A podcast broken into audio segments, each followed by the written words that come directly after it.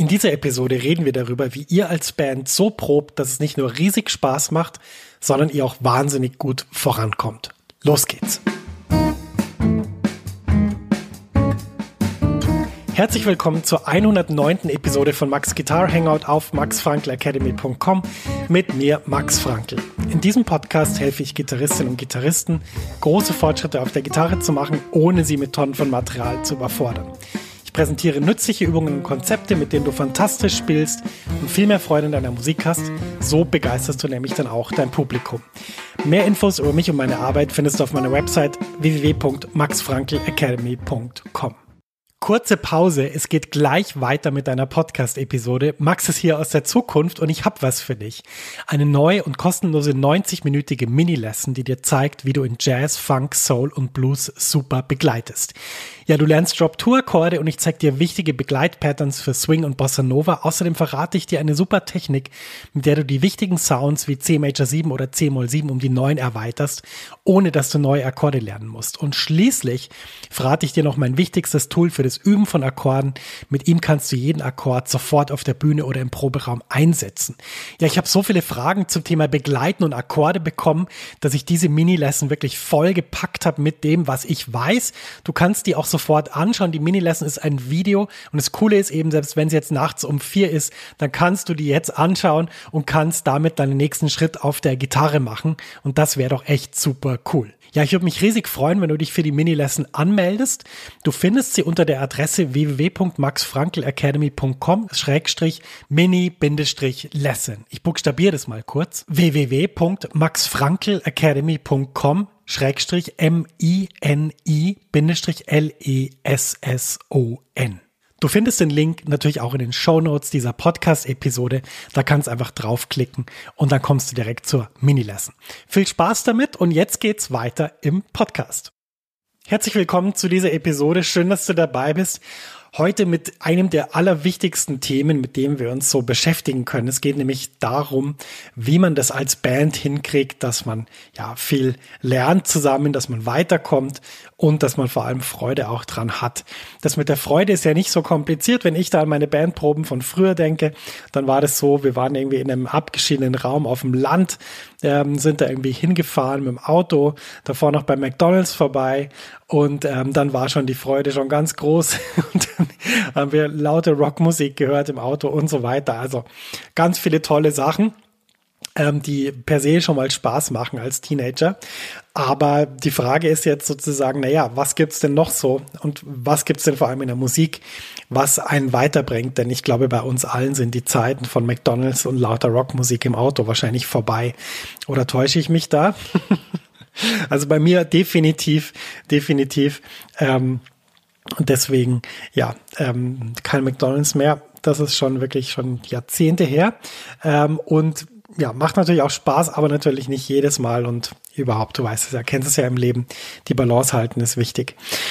Ja, grundsätzlich, wenn man jetzt überlegt, in der Bandprobe, dann gibt es natürlich verschiedene Aspekte, die man da beachten muss. Und ich möchte in diesem Podcast mal ein paar nennen, die, wo ich denke, dass die dich wirklich weiterbringen oder deine Band wirklich weiterbringen. Und dann kannst du die mal ausprobieren und mal schauen, Mensch, hilft mir das weiter, bringt mich das weiter, macht es Sinn. Es ist natürlich auch so, dass jede Band unterschiedlich ist und jede Band ja auch unterschiedliche Prioritäten hat und unterschiedliche Sachen lernen will. Es ist also so, dass es natürlich auch ein bisschen schwierig ist, jetzt allgemein für jede Band das festzulegen. Es gibt Bands, die spielen wirklich nur zum Spaß in der Probe. Es gibt Bands, die möchten auftreten. Es gibt Bands, die treten viel auf. Es gibt Bands, die sind wahnsinnig ambitioniert und möchten einfach mit ihrer Musik ganz nach oben kommen. Das ist halt einfach sehr, sehr unterschiedlich. Aber ich glaube, dass die Tipps, die ich in diesem Podcast jetzt mal schildere, dass die auf, eigentlich jede Band zutreffen und deswegen auch jeder Band helfen. In dem Sinn, lass uns jetzt anfangen. Ja, also die erste wichtige Sache, an die ich so denke, wenn ich an Bands und, und Musikerinnen und Musiker denke, ist, wann geht's los und wann kommen die, die einzelnen Leute? Jetzt wirst du sagen, Mensch, darüber muss man überhaupt nicht reden, das ist doch so individuell und so weiter.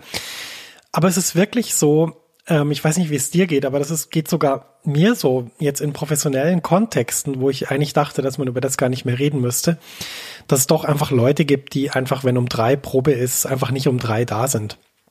Und das ist so ein bisschen für, für Menschen wie mich ist es ein bisschen schwer zu verstehen, weil also der einzige Grund, dass ich zu einem Termin zu spät komme, ist, wenn, wenn ich vom Laster überfahren werde. Das hat mein Lateinlehrer in der fünften Klasse immer gesagt. Ihr müsst, ähm, ihr müsst die Hausaufgabe machen, außer ihr werdet vom Laster überfahren, dann natürlich nicht. Und ähm, das ist so. Also ich weiß nicht, wie es dir geht, aber ich komme höchst, höchst selten zu spät und ähm, sogar in Situationen, wo ich nicht alles selber kontrollieren kann. Das ist einfach ein Wesenszug von mir. Ich weiß nicht genau, warum ich das mache. Ich glaube, weil ich das auch von anderen erwarte und und einfach möchte, dass dass die Zeit optimal genutzt wird sozusagen. Klar, es kann schon mal sein, dass man, keine Ahnung, fünf Minuten zu spät ist, aber das, wovon ich jetzt rede, ist zum Beispiel, keine Ahnung, man ist einfach eine halbe Stunde später immer noch nicht da oder 20 Minuten später immer noch nicht da und sagt nicht Bescheid und so. Also ich glaube, das ist das Erste, was man checken muss in der Band, sozusagen, wie ticken die Leute. Und wenn man jetzt wirklich Leute dabei hat, die einfach grundsätzlich zu spät kommen, dann ist es einfach wichtig, mal das Gespräch zu suchen und mal zu sagen, hey, für uns ist das sehr wichtig, dass wir äh, da nicht ewig rumhocken, bis du dann auch mal da bist, sondern ähm, wenn, wenn das für dich schwierig ist, ähm, pünktlich zu kommen, dann machen wir es doch so, ähm, wenn du zu spät bist, dann kostet es einfach pauschal 50 Euro in die Bandkasse. Du zahlst dann einfach das Abendessen für alle. Und dann erledigen sich meistens solche Fragen ziemlich schnell, denn niemand will immer der ganzen Band das Abendessen zahlen. Und ähm, ich finde, wenn man das so macht, dann hat man auch so einen gewissen spielerischen äh, Touch drin, dass man sagt, naja, das Ganze ist eher so ein Spiel und wir gucken halt jetzt mal, wer das hinkriegt und wer das nicht hinkriegt.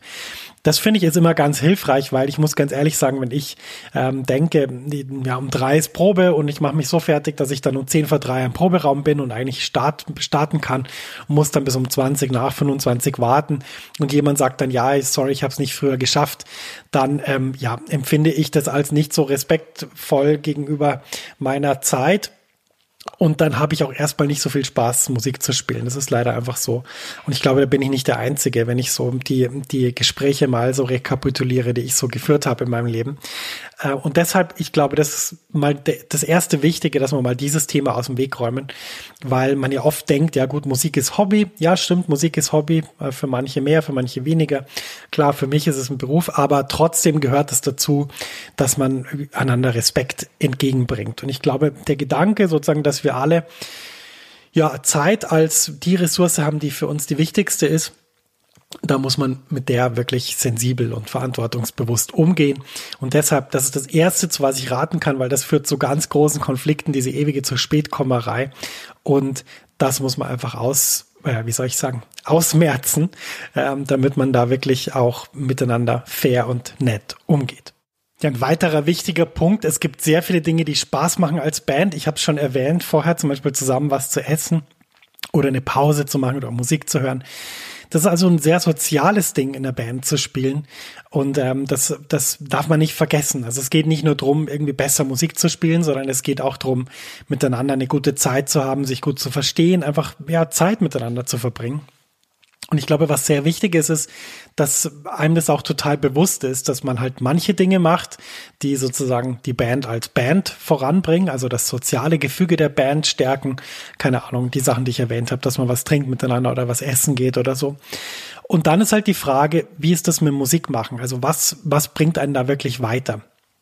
Und ich glaube, ähm, dass sehr viele Bands ähm, folgenden Fehler machen oder folgende Sache nicht so optimal machen. Und zwar, dass die einfach halt sich treffen, ihr Repertoire einfach spielen und das war's und dann vielleicht bei ein, zwei Stellen, vielleicht wenn der Bassist vergessen hat, wie der Chorus geht oder wenn du als Gitarristin nicht mehr weißt, welches Riff da hinkommt, dann klärt man es kurz und spielt es nochmal und spielt dann den ganzen Song nochmal durch.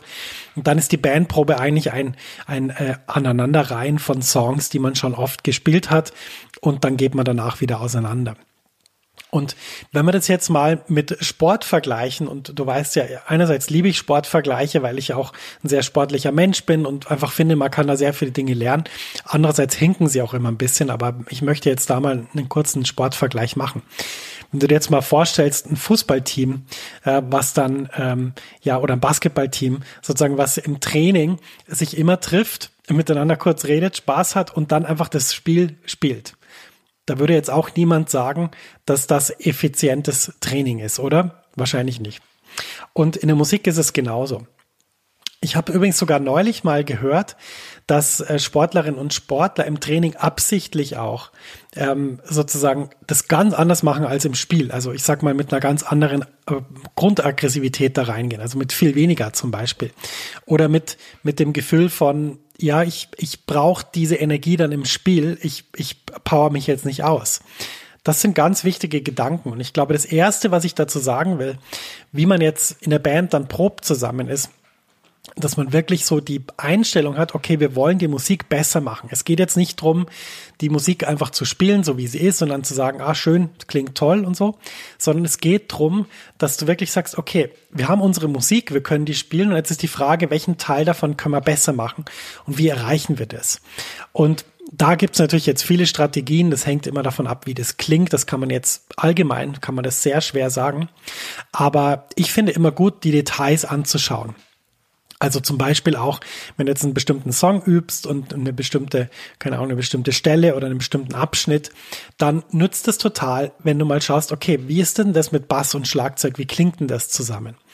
Und das ist so die, die Arbeit, die wenige Bands machen wollen, die aber die, die wirklich Profis sind, natürlich automatisiert machen oder auch so, dass sie es halt dann sagen, wir machen jetzt, wir kümmern uns jetzt um das und dann dadurch einfach einen riesigen Vorsprung haben. Also das erste wäre mal zum Beispiel bei einem Part, du lässt mal Gitarre und Gesang oder Gitarre und Saxophon oder was auch immer weg und hörst dir mal nur an, wie klingt ein Bass und Schlagzeug. Und dann ist es wichtig, mal gut zuzuhören, sozusagen, wie ist die Bassdrum, wie ist der Bass, wie ist es vom Timing, sind wir zusammen? Spielt der Bass vielleicht ein bisschen vorne? Spielt der Bass ein bisschen hinten?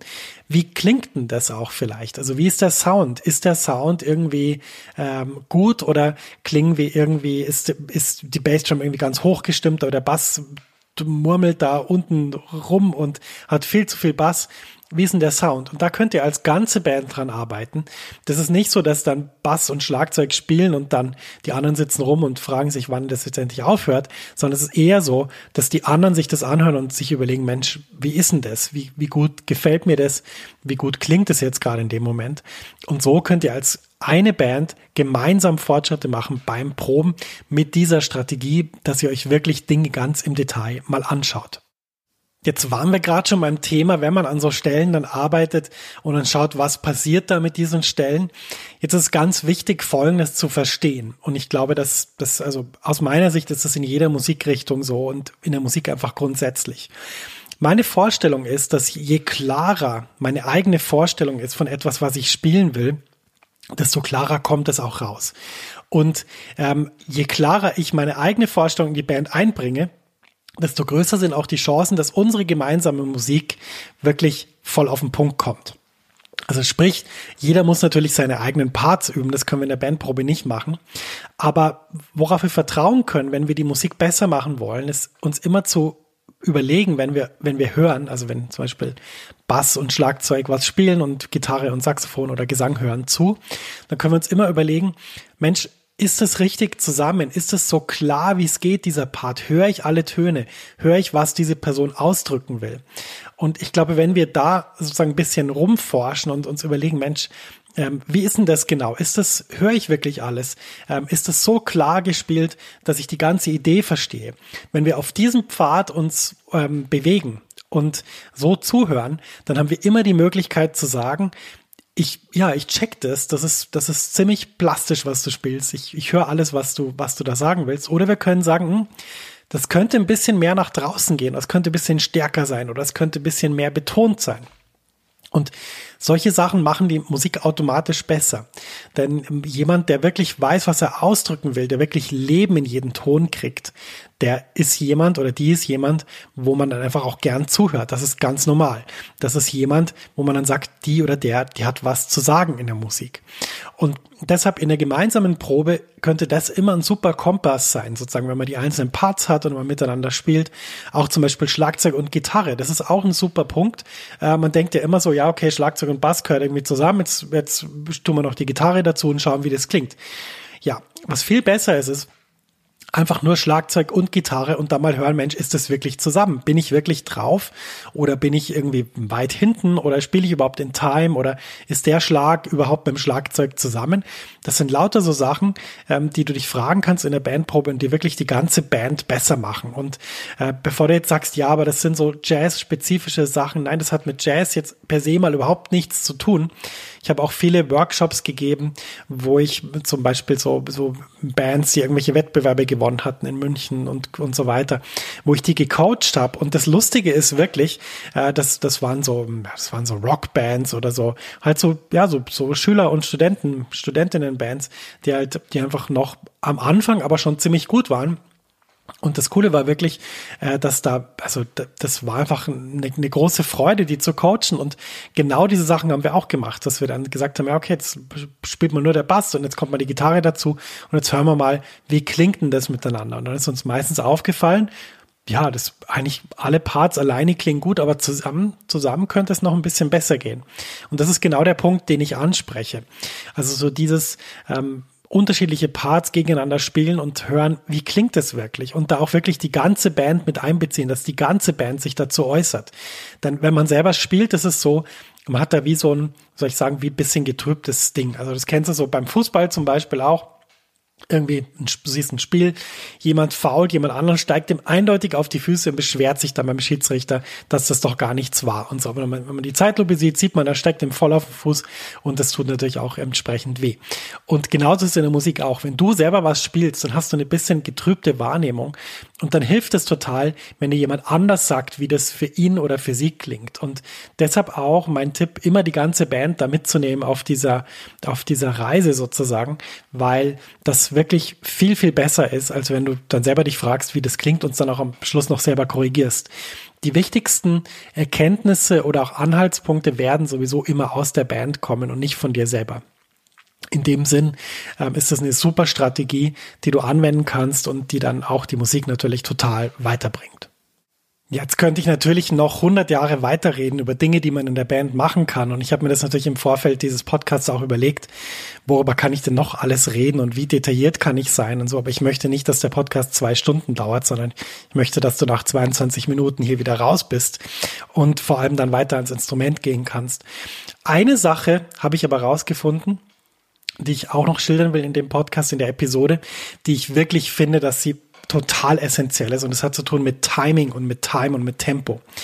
Denn ich weiß nicht, wie es dir geht, aber wenn ich jetzt mal so zurückschauen soll ähm, aus auf die Erfahrung, die ich gemacht habe als als Gitarrenlehrer und, und ich habe, glaube ich, begonnen mit mit 16 Gitarre zu unterrichten und habe wirklich ähm, ja sehr viele Leute gesehen, sehr viele unterschiedliche Sachen auch unterrichtet, natürlich mit meinem eigenen Werdegang verbunden, keine Ahnung, bei irgendwelchen äh, Kursen vom Landesjugend Jazzorchester oder vom Bundesjazzorchester, auch European Jazz Orchestra haben wir, haben wir mal so Schulkonzerte gemacht und da auch Leute dann unterrichtet. Und ja, und natürlich auch in meiner ganzen Academy. Was ist das, das bestehende Motiv? Und ich glaube, das bestehende Motiv ist, dass Leute weil sie denken, dass sie etwas jetzt unbedingt können müssen, beim Üben sich nicht zugestehen, mal das Tempo sehr stark zu variieren. Also wenn man zum Beispiel sagt, das ist der Klassiker und wenn du selber Gitarre unterrichtest, dann weißt du das. Der Klassiker ist, wenn man sagt, spiel's mal langsam, dann spielen die Leute das ungefähr im gleichen Tempo. Also die meisten sogar im ganz gleichen, beziehungsweise im selben Tempo und die anderen vielleicht ein bisschen langsamer so ein ganz kleines bisschen langsam, so dass man es eigentlich fast gar nicht hört. Ähm, und sind aber sich selber gar nicht bewusst, denken dann, sie haben es jetzt wirklich langsamer gespielt. Und in der Band ist es genauso. Also äh, oft die Situation, ja, der Part funktioniert nicht, ja, die, die Stelle ist nicht gut, lass uns nochmal spielen. Und dann spielt man es einfach nochmal im gleichen Tempo, dann geht's wieder nicht, dann sagt man, ja, okay, jetzt spielen wir es mal ein bisschen langsamer, dann ist vielleicht 5 BPM langsamer. Okay was soll man jetzt da anders machen? Also meine Vorstellung ist, und das ist auch das, was ich immer mache bei, bei sämtlichen Sachen, die ich übe. Meine Vorstellung ist es, wirklich über den gesamten Tempobereich spielen zu können. Natürlich, irgendwann wird es ein bisschen krass, wenn das irgendwie 16. Linien sind, dann bei, bei Tempo, was weiß ich, keine Ahnung, wie weit es geht. Das ist individuell unterschiedlich, aber sagen wir mal Tempo 160 bis 200, dann irgendwann kommt der Bereich, wo man einfach das nicht mehr spielen kann, je nachdem, ob das jetzt noch Legato ist und so. Kennst du ja, auf der Gitarre gibt's viele Tricks, damit man schneller spielen kann und gar nicht so viel anschlagen muss, das kennst du alles. Aber der Punkt ist, mich, mir ist es wichtig, dass ich alle Sachen wirklich über die Tempo-Oktave spielen kann. Also von 40 bis, keine Ahnung, 200, dass ich wirklich in jedem Bereich diese Parts dann spielen kann. Und als Band ist es wirklich Gold wert, wenn du einfach sagst, okay, die Stelle geht jetzt nicht und nehmen wir mal an, die Stelle ist in einem, keine Ahnung, mittleren Tempo, 120, 130. Da sagst, hey, lass uns die, die Stelle mal auf 50 spielen, weil das Interessante ist, wenn du diese Lupe anlegst und dann wirklich sagst 50, dann ist der Punkt, dann, dann merkst du plötzlich, Mensch, das ist ja interessant. Wir sind ja, wir sind ja komplett auseinander. Oder zum Beispiel, Moment, der Bass, der hat ja keinen Plan, was da für ein Akkord ist. Der spielt ja auf jedes Mal auf die vier einen anderen Ton. Und dann frage ich ihn mal und dann sage ich mal, hey, Alter, weißt du eigentlich, was da für ein Akkord ist? Und dann sagt er, nee, keine Ahnung, ich habe da immer sowas gedacht wie C7, B9, Kreuz 9, B13, Kreuz 11. Aber sicher war ich mir auch nicht. Und dann sagst du, hey, Alter, auf die vier, auf die vier, da musst du ein B-Flat spielen und sonst nichts. Das ist der Ton, das ist der Ton von dem Akkord. Und dann merkt man das plötzlich, aber das merkt man nur, wenn man diese Lupe drüber legt. Und deswegen mein wichtigster Tipp für, wenn du in der Band spielst und probst, nehmt die Parts, spielt sie ultra langsam. Wirklich, spielt sie so langsam, dass du das Gefühl hast, du schläfst ein, während du das spielen musst. Wirklich, dann ist es das richtige Tempo ultra langsam und hör genau zu, was passiert da, was spielt der Bass, was spielt das Schlagzeug, was ist auf der Gitarre los. Aber da wirst du wirklich hören, dass das massive Unterschiede sind und dass einfach das, was du mal dachtest, das so gut zusammenklingt, überhaupt nicht so gut zusammen ist. Und das kannst du auf viele Bereiche übertragen. Natürlich, je schneller du spielst, äh, desto interessanter wird's dann auch. Da merkt man dann irgendwann vielleicht, ah, im mittleren Tempo fühlt sich auch nicht so gut an. Ähm, es gibt auch zum Beispiel den Fall, dass was schnell eigentlich ziemlich gut funktioniert, aber langsam überhaupt nicht.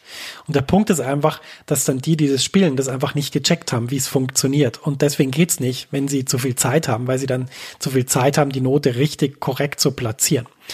Das sind also so Tricks, die du machen kannst in der Band und ganz ehrlich, also wenn das deine Band nicht um Längen voranbringt, dann fresse ich einen Besen. Wobei ich nicht genau weiß, ob man den vorher dann kochen darf oder wie man das machen muss. Aber ähm, ich bin sehr, sehr sicher, dass diese Strategien dich riesig weiterbringen in deiner Band und dafür sorgen, dass ihr wirklich ja, Schritte nach vorne macht.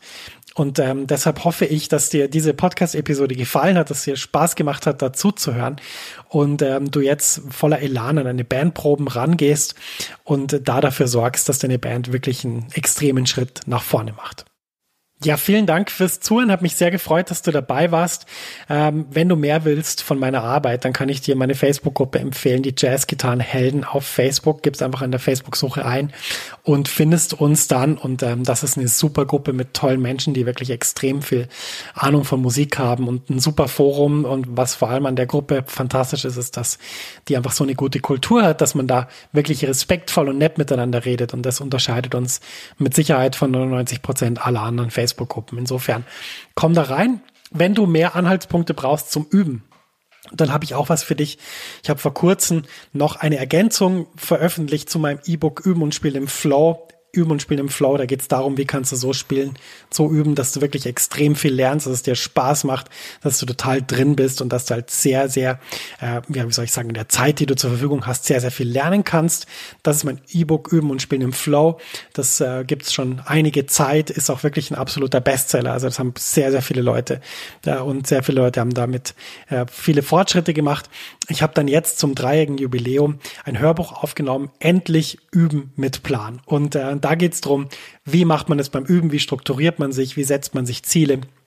Wie sorgt man dafür, dass man wirklich strukturiert an einem Thema dran bleibt, dass man fokussiert bleibt und ja, ich kann das nur empfehlen.